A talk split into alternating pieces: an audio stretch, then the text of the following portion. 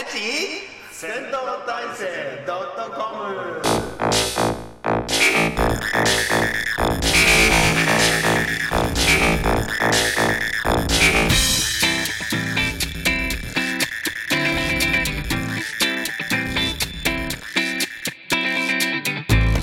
本日もやってまいりました。誰が聞くのか知らないけれど誰かがきっと聞いているおっさんたちが台東区の銭湯有馬湯からお送りする国語の遠吠えポッドキャスト。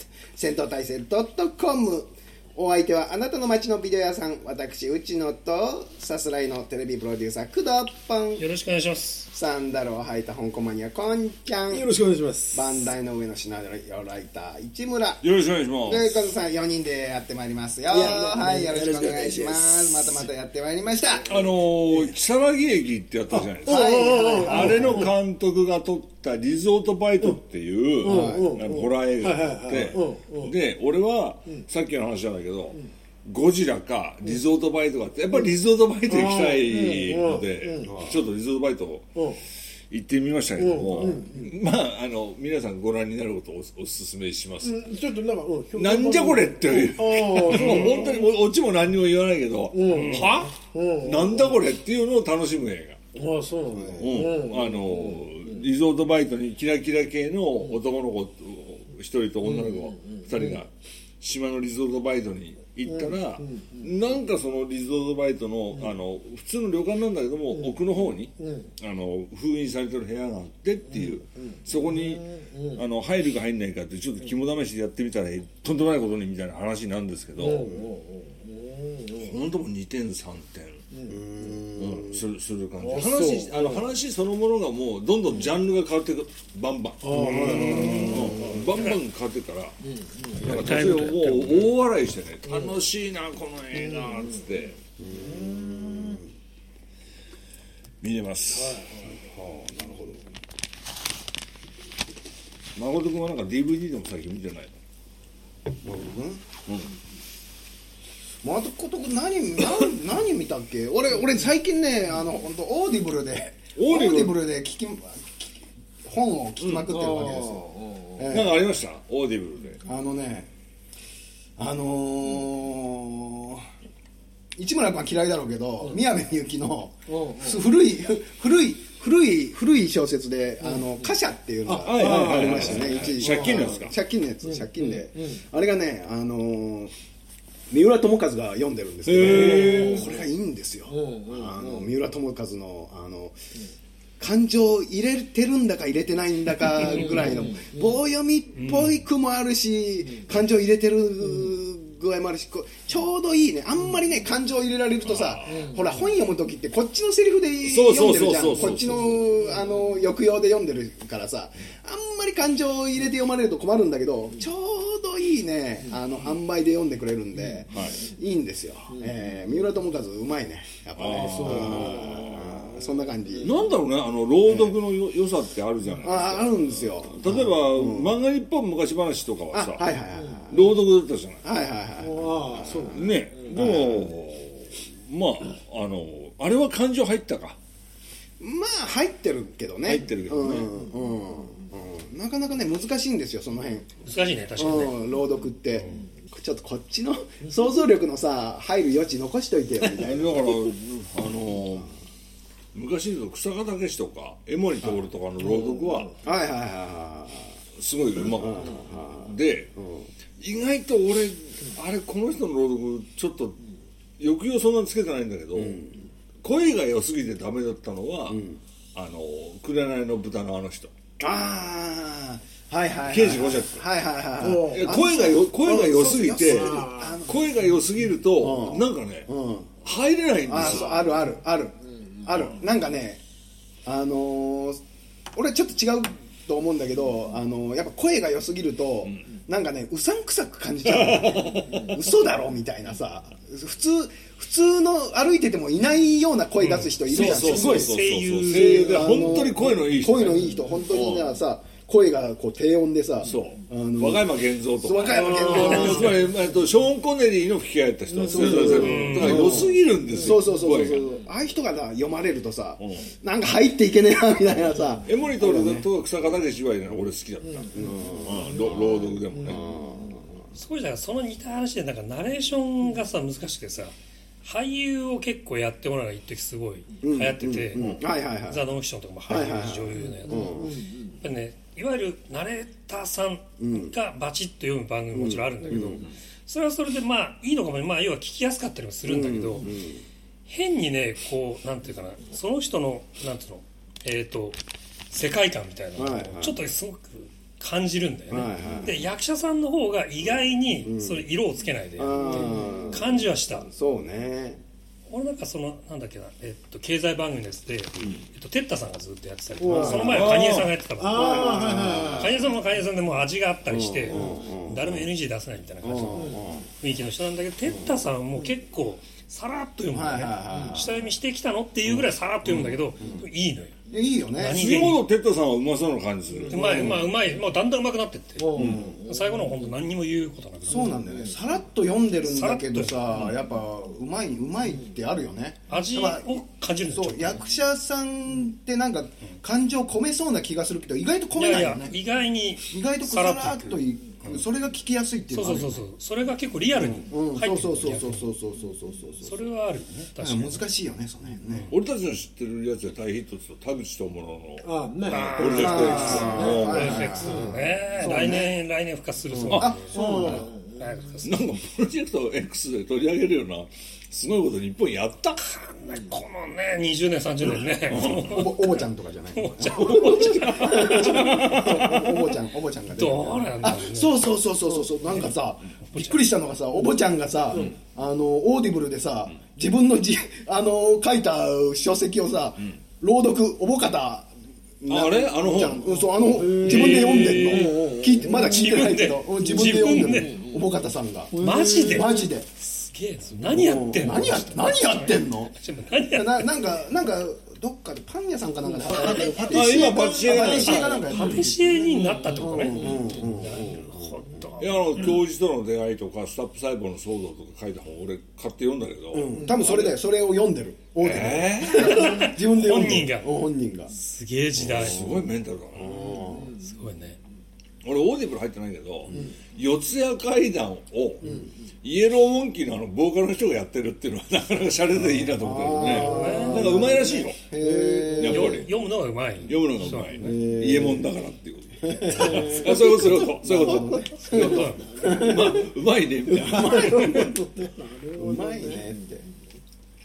あの読んだ？今日夏彦。読んでないって。新しいのね。ってよ。あね面白いの？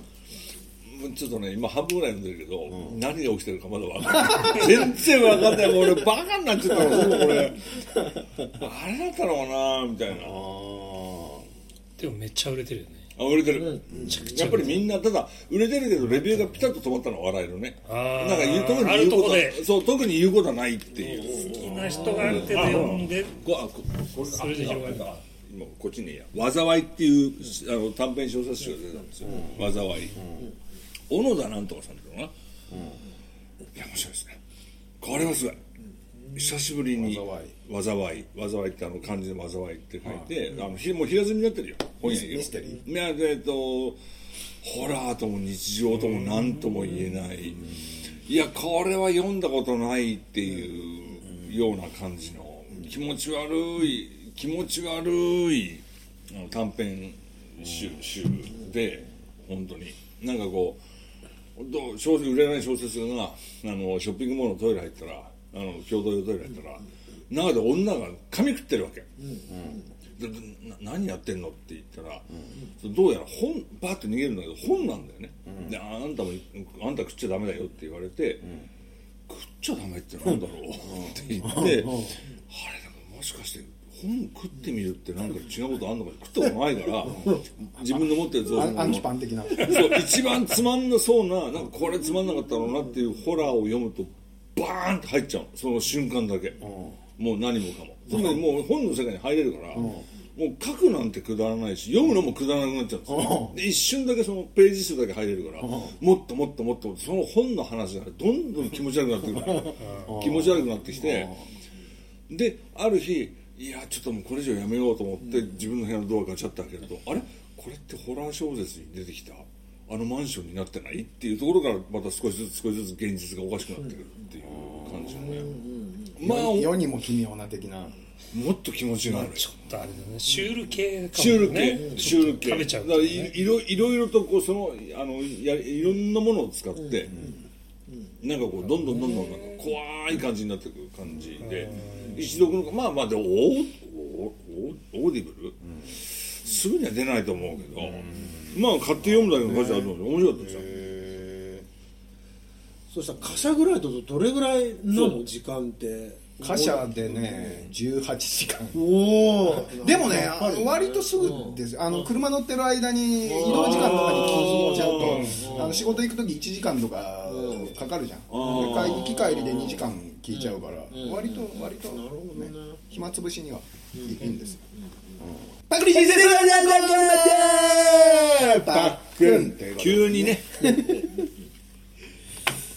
えーっと毎回毎回。本ちゃんがウェブからパクってきたはい。相談にみんなで答えようというこのコーナー。今回の相談はこちら〇〇の仕方が悪い。新入社員。相談者クワマン男性40代。箸の持ち方が悪い新入社員。指摘すべき。指摘されしたらムッとされ無視されました。先日14歳下の入ったばかりの女子社員を誘って天一に行ったのですがその彼女左利きのためか箸の持ち方が悪くまた服が汚れるからとラーメンをすすらず終始そんな感じで食べていました。パワハラセクハラ叫ばれる昨今彼女いくら可愛くても大勢の客の中で指摘するわけにもいかず一緒に食べてる私の方が恥ずかしくなってしまったので別々に会計を済ませ店から出てきた彼女に「俺と一緒の時はいいけど箸の持ち方は直した方がいいよ」と優しく指摘するとなぜか彼女ムッとしてしまいそのまま私を置いて会社へ戻ってしまいました。今時の子に箸の持ち方は指摘しない方が良かったですか？まず2つですよこんなのは。お前さラーメン代ぐらいだったら出してやれよ。後輩だよね。あそう14歳。そうねそう。うんそれからもう俺大っ嫌いな言い方なんだけど俺はいいけどっていうのやめろ。俺はいいけど世間が許さないっていうのが本当に嫌いなんだよ。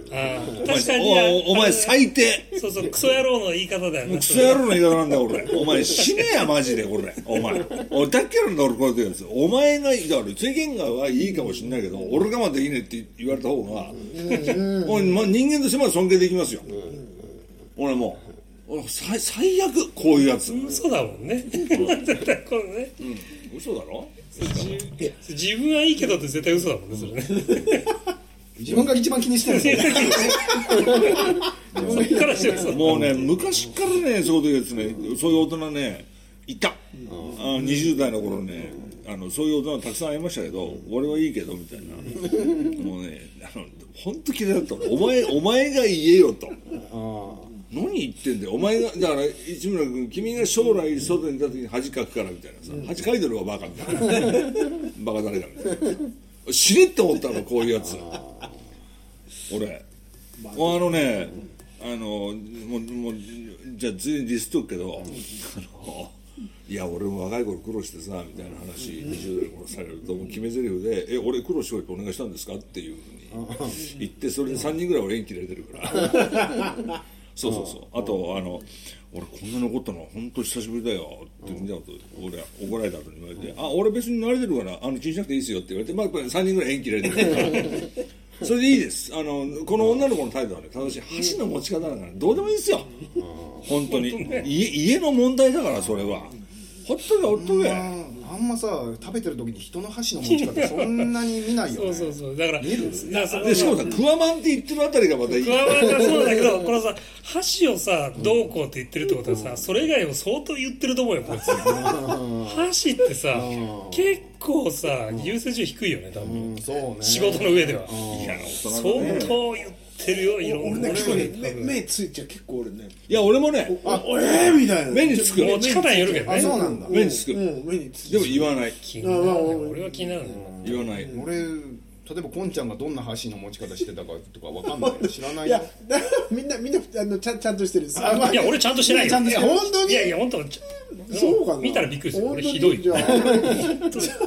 ひどいあのね、えっと、指の長さがすごい長いからかもしれない、そのせいだと思うけど、最初の頃やっぱり、えっと、孤独のグルメの五郎さんの箸の持ち方ちょっと癖があって、なるほどねちょっと最近すんごい治ってきた、だからちょっとこう意識して。んね意識してちょっとあったんだろうけど、最初はねでもでもさ恥かくか書かないかで言えばさ、今指摘しないからみんな。そうねうん、でラーメンだってずるずるって食わなかったってことでしょ？でゆゆっくり食ったってことでしょ、いいじゃん別にな。人が美味しくそれで食ってるんだったらさ、いやもう食い方とかさもうそういうこと言うっても。うね。最悪。すすれ最悪。すすすすれよみたいな。そうすすれとかすすねれとかさ。どっちでもいいわ。どうでもいい美味しく美味しく本人が食べて。方のこと言うやつ本当どうしようもない美味しく美味しく本人が食べて。いや俺俺俺やっぱちょっとき目についちゃって。いや目にはつく俺つく ちょっとで俺も言わないんだけどか会社の時にねやっぱいて、いやお男だ男だけどおおまあみたいなもちろん言わないよ。言ったでしょ。言わないよ。すげえっておすげえなとここなったんだけどべ別のやつが、こうすげえ持ち方してんなっつって、ああそうですかみたいな。まあでもすげえ持ち方してんなぐらいはいいと思うよ。うん。うん。全然そういうのはあって、お前それじゃダメだよみたいなそれでよく食えるなとかね。それぐらいだったらまだねちょっと笑いになるけどダメだとかね。ああそそういうのはない。そういうのはないよ。直せよとかね。そんなん自由でしょそんなの別に。これは意地悪だったかもしれないけどなんかで飯を食いに行った時に熱いお味噌汁がさ出てきたんですよ。しじみのお味噌汁が。あのはまってるんだよね。あの上に。あはいはいはいだからこうやって取りづらいですね。こうやって開けるよ目の前にいた人がね、若い人がね一生懸命ね。上に上のね取れないって言って上にね。それを教えてあげるかどうか迷った迷ったっていう。うーんでもなーみたいなさまあ冷めりゃ取れるからええやろみたいな感じでちょっとほっといたらと隣にいたなんかねあの同期っぽい人がこうグッとこうやって押してこうやってやってみんなあ取れましたみたいな。なんかいい感じだったら俺が教えてあげるよってちょっと思ったりしたけどもね。いや食い方と食い方は多少不愉快でも俺言わんぞ。あと俺俺は字が汚いのはちょっとコンプレックスだから字のことも言わんわ。言わない。やっぱり、うん。字と食い方はちょっと言わんわそんなに不愉快な食い方するやつまあいないね、まあ、ただやっぱクワマンの箸の持ち方はちょっとビビビったねあれはこうでしょ。こういうこういうああそうそうかこうか。こうこうこういう感じか。確かにね。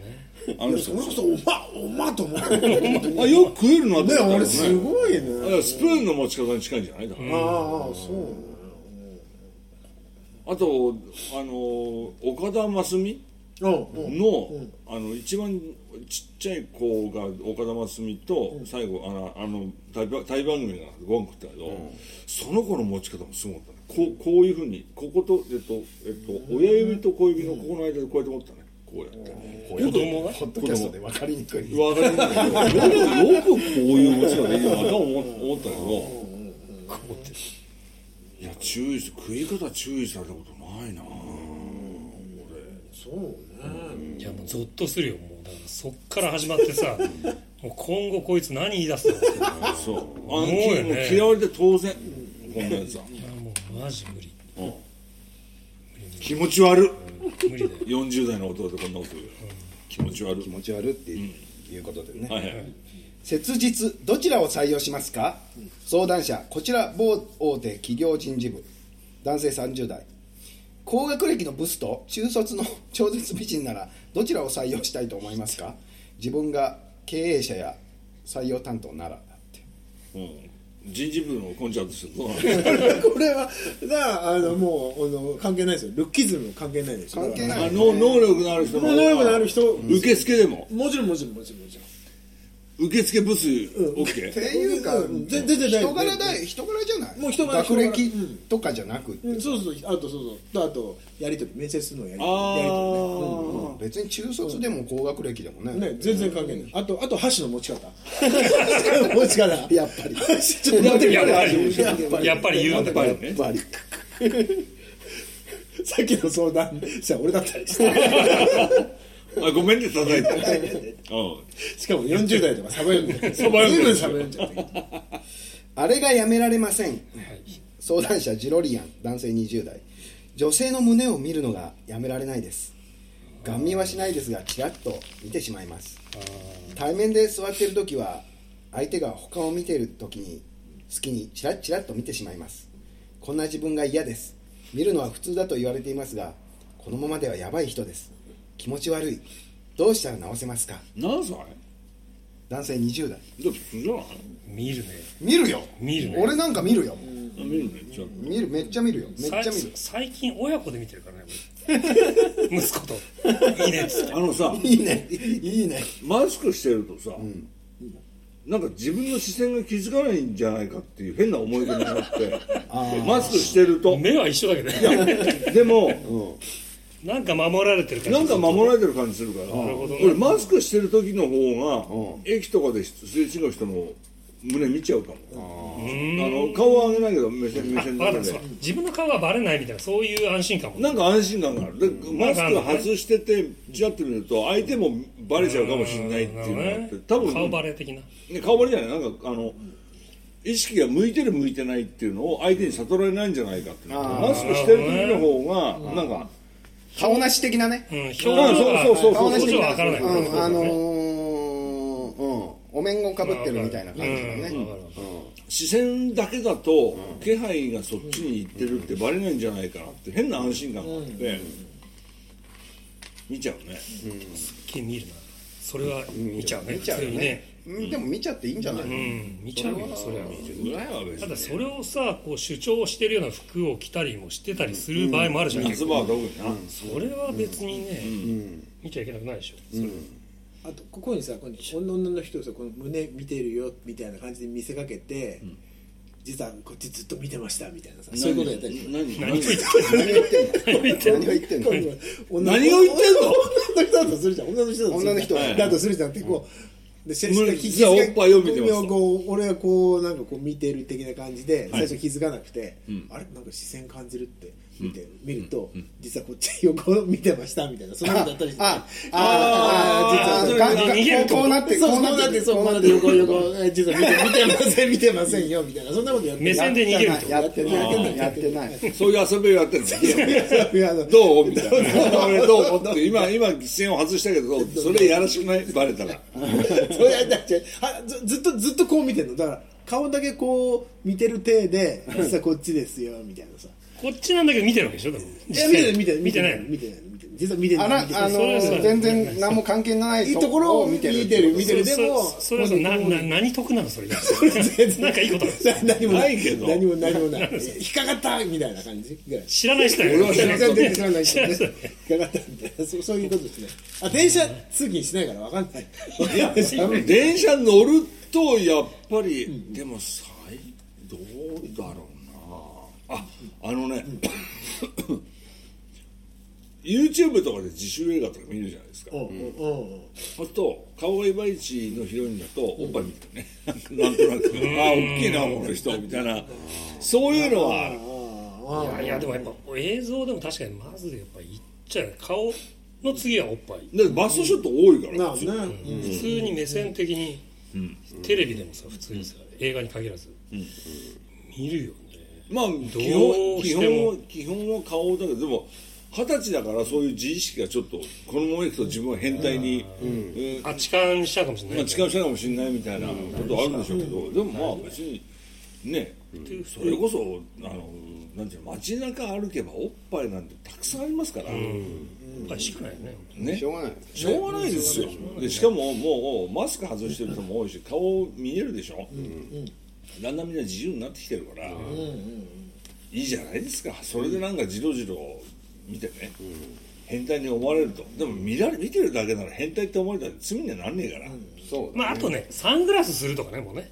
だったらあー。目線ももうタモさん作戦で。あ目線わからない。し、なるほどね。ーなんか金八先生にこうこういう回なんかなかった？なんか女の人になんかね。なんかそうやって、思春期の。思春期。でぼなんか女の人が「僕ねどこどこってどこにあるの?」みたいな道聞いたら、ずっとここ見てて「あんたどこ見てんのよ!」みたいな。それでそれもやっぱその男の子もな悩んで。悩んで悩んでっていう話そういう会がね確かあったな。ありそう。金八先生なんて言ってた？金八先生もうね俺俺俺もね俺もそっち側だよと思ってた。ねオチをね全然覚えてない。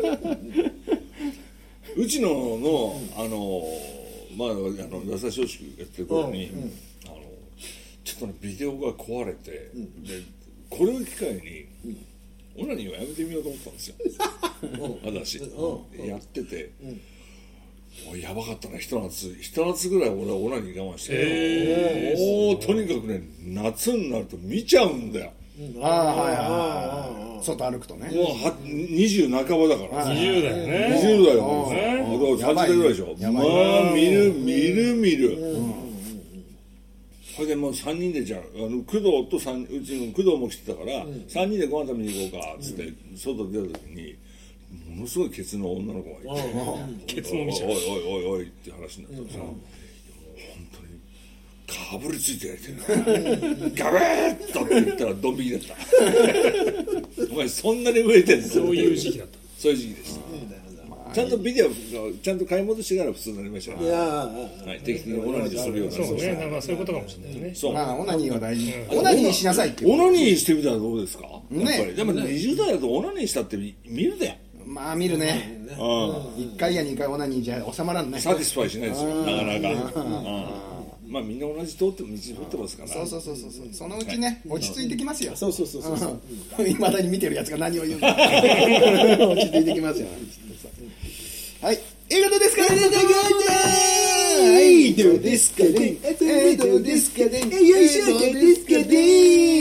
令和ということでねはいはい、毎回毎回一本の映画について語り合おうというこのコーナー今回の映画は「佇むモンスター」ということで。はい「佇むモンスター」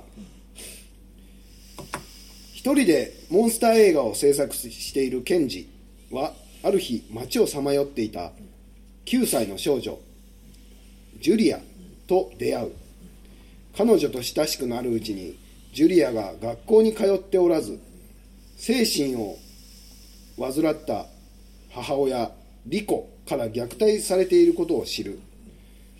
ケンジは監視用の犬型おもちゃを彼女に渡し虐待を受けていた時は録画スイッチを入れて撮影するように言い含める。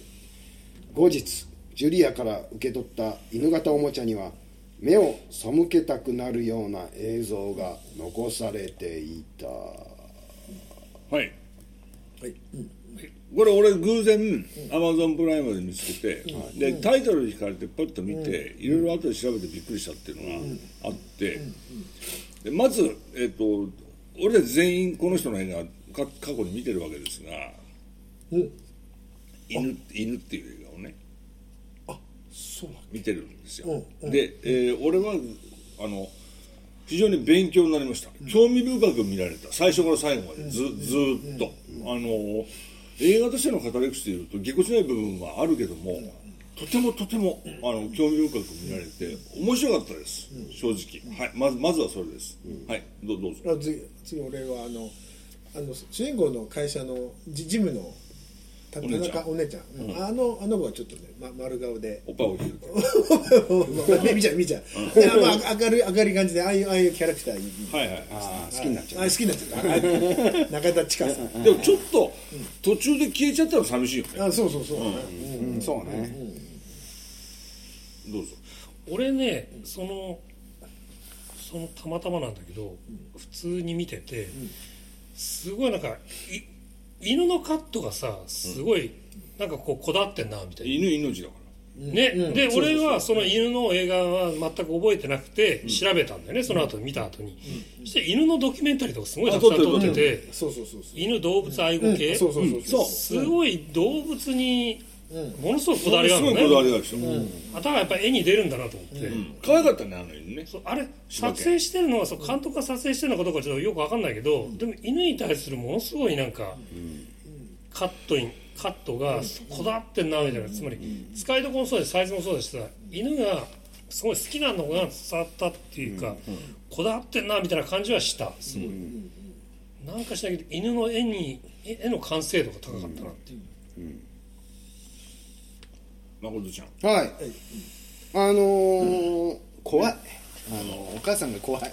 お母さんの。仮面の？仮面がなんか怖い。ああのあのが格好がああれあの格好だけでもうもう OK もうもうもうあれであれあのあのなんかあれで街出るかよっていう。スケキヨみたいな。スケキヨに次ぐぐらいのなんかもうあの造形がもう。スケキヨがさ俺らトラウマなんだよ多分ね。白い仮面っていうだけでもう怖ってなっちゃって。そうだねあれだけでももう怖い怖いってもう怖いは確定みたいな感じですよね。あ俺ね、あの本当に語り口がぎこちないし、このカットもうちょっとなんとかって思っちゃったりはしたけど、主人公と物語への興味でずーっと見れた、ーまあそうだね。なんかね。いやぎこちないはぎこちないんだけどなんか妙に詩的なんだよね。なんかん。あのポエジーなポエジーな感じ。あれは主人公じゃない。だから主人公のなんかあの立ち位置というか。本当なんかなんか宮沢賢治っぽいああそうね。か世界観みたいなのがねあありますよね。そうなのか。うんななんかねこれふ不思議なあ俺も面白かったんですけど、ななんかまあきなんかきっかけ作ったきっかけちょっとねあのショショッキングな事件。まあもともとそういう事件あがあってってあれ。あってっていうあの男の子が歌舞伎町でお母さんに突き落とされたっていう事件があって、まあ、それをきっかけにしてね、あれやったっていう、あのことなんですけど、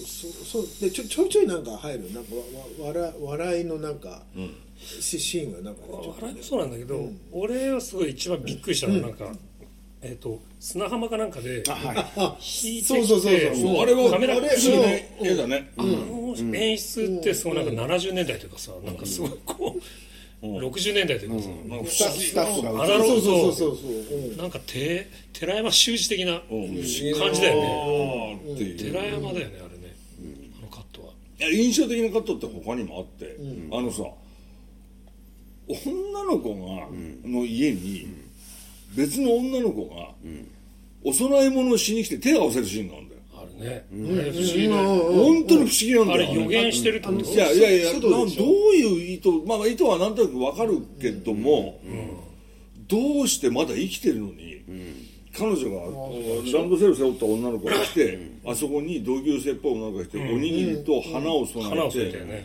手を合わせてるのが、まあわかるけど、いやこれは本当に印象的なカットだなと思って、でもその次のシーンってさドアから出てきた時には花がないんだよないんだよあそれはだからそれは時空がね違う時間軸なのかなとか思ったけど、結局佐賀見ててもよくわかんないしね。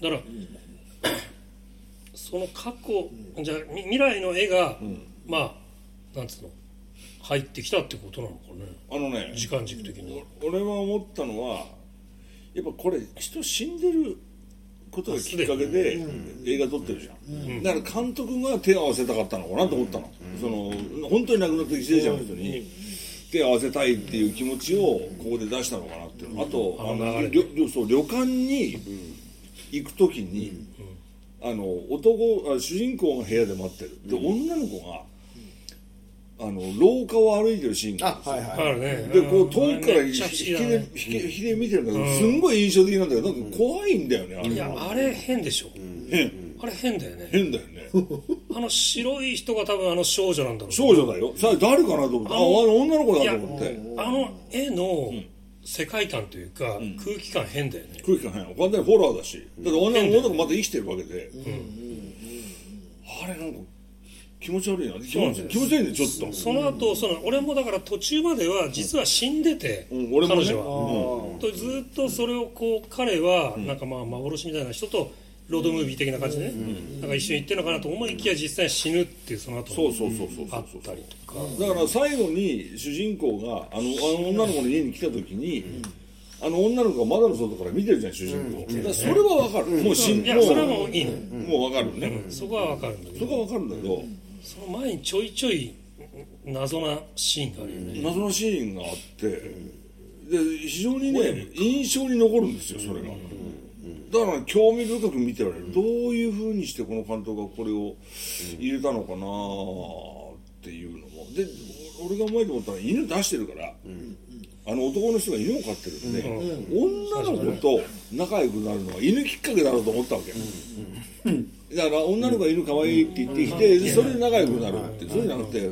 まず一人でホラー映画撮ってるところに 何してんのってくるっていうさ。チッチッチッチッチッチッって自分でやってるっていう。あの辺もなんかなかなか。ただ犬に対するこだわりが強すぎて犬の名前出るじゃないですか。コロ君コロちゃんのねそれはいいですよ。で主題歌を歌ってるあのテーマソングは非常に印象的ななんかこう物悲しい曲を歌ってる人がいるんですけどあの風花さんっていう人なんですよあれ歌ってるの。がで風花さんって本当風の川なのね。お前クリスチャンって風の花になってるぞみたいなさ。犬犬よりも風花さんちゃんとしろよみたいな。間違えてる。間違えてるじゃないかみたいな。なるほどね。そうい犬の映画っていつ見たんだっけ俺たち。ここでここでやった？いやここでやってないよ。うん。犬のいつ見た俺の俺の家だよね。そううちのの家で。え？なんかえ？本当に？なんか市村がなんかテープ持ってきたんだよね。違う違う違う。誰最最初に、あの内野君の、まあ、彼女の時か奥さんも結婚されてる時か分かんないけども、下北沢の映画館に奥様がお勤めしててそこにサンプルとして、あそうだっけ？サンプルとしこてれいた？いたいた、えー。いたよ。でそれをサンプルとして持ってそれを見てでうちのと奥さんはすでにもう見てたの、あなるほどあこういう。結婚してからね。で同棲同棲はしてたから、で見てて、で奥さんとうちのと3人で焼き肉かなんか食った時に、石村さんすごい変な映画見たよと、ほうほうほうほうほう。でその,、まあ、その犬っていう映画の方は、犬がなんか人間の嫌なところをこうずっと見て思い出した。でずっと見て、ほうほうほうほう最後なんか博士が出るんだよね。そう。で犬が死ぬ時に、あのロシア語を話すかかしと合体するの、ではい、で合体して怪獣になって街で暴れてると謎の博士が出てきてロボットに行けみたいなことを言って戦うのっていうから俺シンプルに奥さんが嘘ついてると思ったのね俺。そんなわけないから。で貸してって言って見たらまんまなんですよ。まんまなんですよ。でこれあまりにも面白くて俺家に帰って見てハマっちゃったのよそのあまりに面白くて。でこれをみんなで見ようやって言って奥さんもいてみんなで飯食ってるばクリスマスかなんかだからうん。鍋パーティー的鍋パーティー的な時にこれ見ようやってガチョーン覚えてない？本当に覚えてない犬とえ犬と犬と本ちゃんいたよ。犬と犬とそのカカシが合体した怪獣が街をぐわーって暴れてものすごいもうゴジラ並みの SE でうわ阿鼻教官なのに逃げてる人34人でしかもその犬怪獣がさ北海道の人は百姓みたいな格好してるんですよ。ぐわーやってやっててそれでもう警察官が誤射しちゃってね犬に当てようと思って誤射しちゃってあのショックで自分で拳銃で自殺するみたいなそういうシーンがあってそれで覚えてるのがロボット。ロボット博士。博士博士大変です。みたいな。お兄ちゃんが出てきてもうすんげえ棒読みなんだよ。博士博士大変です。あの怪獣が街で暴れてます。何？私のでそのロボットっていうのはロボコンみたいなロボットなんですよ。もし人間が入れるような。何？私の研究わしの研究がついに日の目を見る時が来たかっつって、でも博士これ中身何にもないじゃないですか、よし君が中に入るのじゃみたいな。全然わけわかんないことになってそれでそのロボコンとお役所さんの格好してる犬が駐車場みたいなところでねバトルして覚えてない？ロボット。その今のやりとりはね博士と助手のやりとりはなんんか見となく覚えて見たような気でがする。ブチーッつってその首をあのロボットがバーン持ち上げてあのちぎって生首犬怪獣の生首をバーンって持ち上げてそこのところから首から血がドバーッと出るんですけどホースを、おそらく水道のホースを思い出したの。水道のホースをここにつなげて最初のところだけ血のり入れてるからジョバー出てるんだけど最後普通に水道水になってるジョバー出ててこそこでね。そこで博士がこう手た時に正義は勝つ。正義は勝つのじゃこれで終わってなんかロシア民謡みたいなのが文化文化文化文化るっていう思い出しましそれはそれたは思い出したジョジョバージョバーって出てくる本当なんか違う仕事できそうジョボジョボーって出てくるっていう。覚えてましたでしょ？ロボコン覚ロボコンがロボコンが犬の首持ってあの首犬の首からあの水道水が出てくるっていう。それ思い出した見た見た見た見た、強烈な印象があって。でなんかあの時監督のなんか付き合ってる人がなんか亡くなったとかなんとかそういう結構そういう壮絶なドラマもあって。であれはすごい金かかったよ。ってうちのに聞いたなんか借金してまで何百万だかって1000万ぐらいの金を集めて。全然その辺覚えてないで35ミリって今度の、あのほらえっと佇むモンスターの時に、35ミリ復活って言ったらあれ16ミリだよな多分な。うんうんもう16ミリでも大したもんだと思うけど、ああの監督かと、うんうんうん。でそれで俺慣れてるから、あの監督の世界観。に、正義は勝つのじゃん。慣れてるからああの監督かみさすがたいなにいまだにあの作風でやってたらちょっとちょっと進歩しろよ。いやでも進歩したんじゃない？進歩。してじゃあ進歩したんだけど、なんかそれでなんかちょちょっと思い出したのは、そのなんつうその価値観がちょいずれてる感じっていうのがあってあのなんかモノローグでさ、なんかあの結婚とかそういうくだらないものとか、あと社会で働くとかそういうことから、なんかこうそういうのから逃げれるというか逃げるべきだみたいな、あれなんだっけな？ななんかそういう2回ぐらい出るよね、出るよ、あれってな誰の言葉？あの人のあの人自身のやっぱり考考えでしょうね、まあ要は監督の考え。監督の考えだよね、多分ね。それを投影させてるんだよ多分ね。そうそうそうそうそうなんかねちょっと思い出した。なんかその価値観がちょいちょっとそっち方向というか。そうそうそうそうそう。ちょっとずらしてるんだよね、一般の価値観ではないよっていう、そうなると確かにあの撮影隊がこうやって追っかけてねとか、まあなんか世界観つながるのかもしれないねもしかしたらね。あだから彼の中あでね。のもちろんややり方とかと取り方は滑らかになってるけども、うん。まあでもでよねだいぶもでもでもい犬っていうあの映画のなんか持ってる変なパワフルさ加減っていうのかな、そんなに変わってない。結局だからあのずっと一人でモンスター映画を作ってるっていうのは監督自身のことでしょ、そうだね。あれは、ね、で実はさ、最後しみじみ終わるじゃない、しみじみ終わってああいい映画見たなーって気持ちだったのに、やっぱりみたいな。なんで出てくんのっていうあれがだから犬犬スピリッツですよ、だからロボットがここ今回のでもロボットが出てきてあのお母さんの首ぶっちぎちぎって正義は勝つのじゃってやったら俺も監督についてくつもりですけど そこまではもう力なかったなっていうもやっぱいやあの正義が勝つのじゃってあおかしかったんじゃねえねえかってう聞いたね。えかってそうそうそうね今回も本当はロボット出したかったかもしれないけどだ今度は出なかったっていうことで。いろいろさドキュメンタリー何本か撮ってるでしょ？34本あとねあの被災地の犬の話。被災地のね、あの割には、だからオーバーラップをやたら使ってんだけどさ。オーバーラップって何？オーバーラップっていうのは、えっと double exposure っつって最初の映像から次の映像にオーバーラップして変わっていくオーバーラップっていうのを変なところに使ってんだよね結構。しかもトランジションっつってそのオーバーラップの尺っていうのがあるんだけどそれがなんかまちまちだったりとかこうもうちょっとでやるんだったらこういうふうにやるんじゃないのみたいなもののなんかいわゆるそのテクニック的な使い方をあえて逆にしてるというか。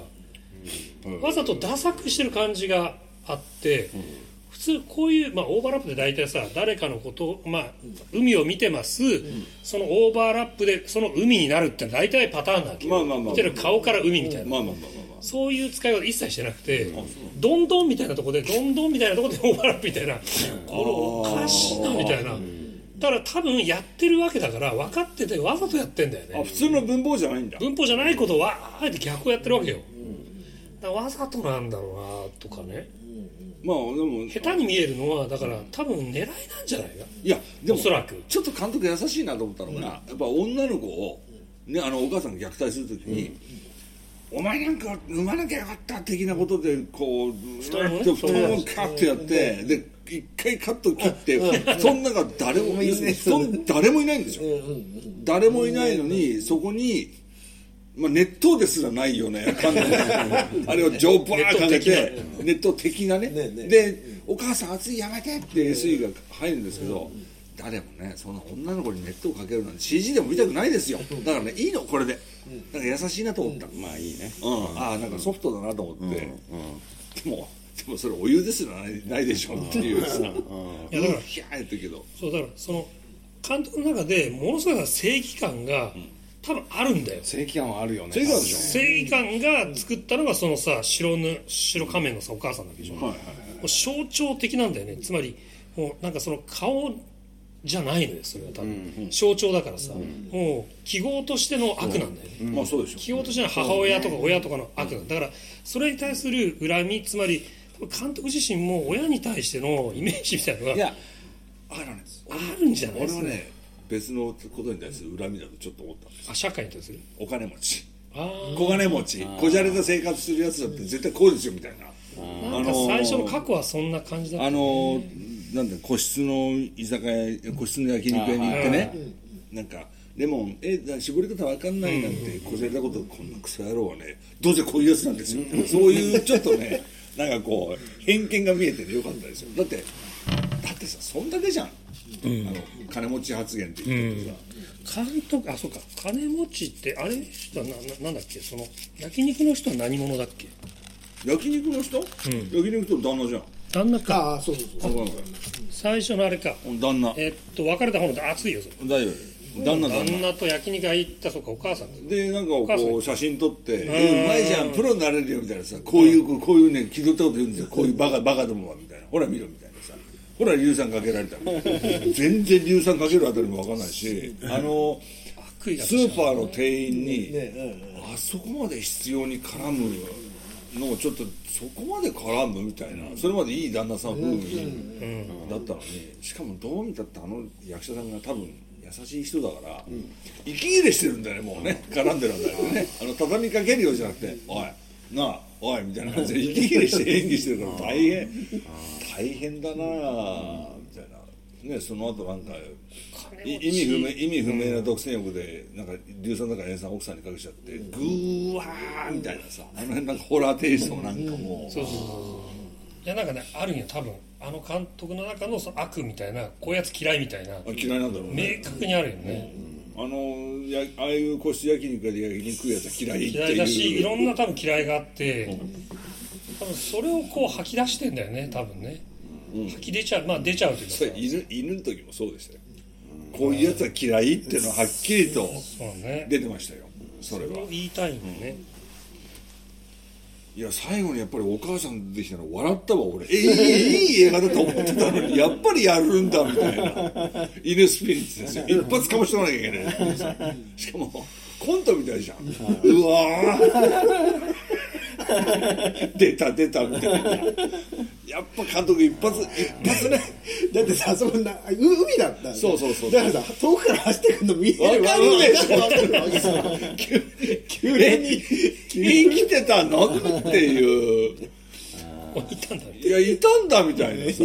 行方不明ですみたいな、これって最初になんかこうあのえっと荷物運ぶ仕事してるじゃないですか。ああ荷物運ぶ仕事してる時に「ありがとう」って言って反抗をする女の人と、それからあのえ取り調べする時に、まあ、ワワープロ打ってる女の人がいるんですけど、同じ人なんですよ、ね。まあまあままあまあよくある。よくある。あれ同じ？同じ人かないや同じ人だみた。いなやっぱり同じ人だった。っていうそうそうそう。取り調べのシーンのなんかあのここ？すげえすげえなんか下手くそじゃなかった。あそこ どこ？どこ？急に。連絡する人形人形を持ち出してきてここ触られたの？ここ触られたの？ここ？みたいな。うんみたいな。ほらいたず性的ないたずらされてますいやだからさそれがさ社会にあるけどモンキーなわけよねすごあそうよ。あの児童相談所の人もひどかったよ。もうひどいもん。基本ひどい。あんなんないよ。いやないと思うよ俺も。ないよ。もうちょっと聞くだろう。まあまあまあいやだからでもねすごいリアルはリアルなんだよね。あの自走の人はリアルだったよ。ああ。まあ役者がうまかったのかな。なんかリアルだなと思って。いうん。やとにかくそういういろんな人に多分ねそのその恨みがあるというか悪意があるというか、まあまあまあ。嫌いなんだよ多分ああいう人はね、多分。大嫌いな人はもうたくさんまとめてなんかこうボコボコにしたいみたいな、そういうことなんだよ監督のトークショー見たらさ、YouTube の。みたい。トークショーにも犬連れてきてんだね。あのこれこれが被災地であのあのあの助けてきた犬でみたいな。よしよしとかって。こうみんなみんなお客さんだからたくさんいるのにさ、テーブルの上によしよしみたいな、そんなに まあ犬好きなんだよ、まああの柴犬は可愛かったな。あれ見たらちょっと犬飼おうかなっていう気になりました。なめっちゃ可愛かったよねうん。すごい演技してたよ細かい理理髪理髪そうな顔をしてしてるな 監督は普通の人なの。話してる感じは。あ話してる感じは普通の普通な人で今回俺が分かったのは、あの犬の時前の俺が見たたちが見て犬の時も、今回もあれはお金がないからああいうのじゃああいう怪獣とかの、えあれをやってるんじゃなくてあれが好きなんだよ、監督は。あの50年 ,50 年代のもうショッカー怪人がもう高級品だとするともうパチモンみたいな、本当に出来の悪いパイドラス・ブランカスの半魚人とかそういう50年代のモノクロの着ぐるみだけ着てこうやってダーって出てきて女の人がワーキャー逃げてるような映画が監督が好きなんでだからあれでいいんだと思って。なるほどね。うん、だから最後のあのなんだっけお母さんがわって出てくるのもあの当時のモンスター映画とかによくあったオチ、あの要するに事件は解決したけども、でも新しいモンスターがまた出てくるかもしれないみたいな予感がはあって終わるっていう感じになるからあ監督はこういう着ぐるみのモンスター映画怪獣映画じゃなくてモンスター映画のテイストが初めから好きなんだっていうさ、で犬の時はちょっとあの俺も見見誤ったんですけど、お金がないから、ね、百姓の格好してる犬なんだなと思って そうじゃなくて好きだったんだよあれが。っていうことがちょっとよく分かったというかさ。なんか本当にあの不思議だなと思うのはさ語り口が滑らかだとか派手な見せ場があるとか、そういうことなくても興味を持ってずっと俺見てられた、あの登場人物とたちの、お母さんがね。いやお母さんお母さんがね。お母さんただ怖かったね。